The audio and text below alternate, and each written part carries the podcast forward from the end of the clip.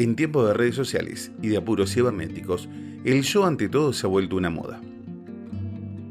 Porque yo, porque para mí, porque yo sé qué, porque yo soy, y así una infinidad de frases que cortan a una persona que está hablando para dar una información sobre nosotros que no tiene nada que ver, pero necesitamos opinar porque si no, mi yo no estará conforme y no seré el centro del universo.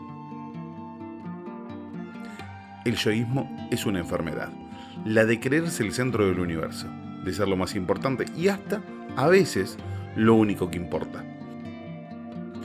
No sabe estar en silencio, ni mucho menos hablar sin decir por lo menos, una vez por oración, la palabra yo o algo referido a uno. En este momento, donde vía redes sociales tengo que contarle al mundo mi vida, el yoísmo se volvió fundamental. Pero, ¿a quién no le gusta hablar de uno o que lo miren? Eso es algo que han utilizado para poder lograr el crecimiento de las redes sociales. No podemos parar de hablar de uno y nos aburre de sobremanera el otro.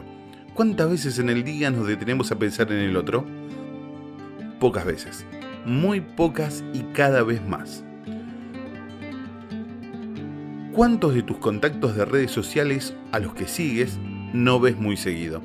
Y no sabes nada de esta persona, porque no postea nada de nada de nada Ponete a pensar que el mundo está más allá de tus narices, de tu smartphone, de tu círculo vicioso, de tu yoísmo.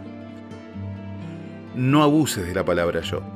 Pensemos que el amor se hace de a dos y el yoísmo termina siendo monótono. Soy Lucas, buscando la conciencia social. Hoy hablándole a mi otro yo, o a tu otro voz.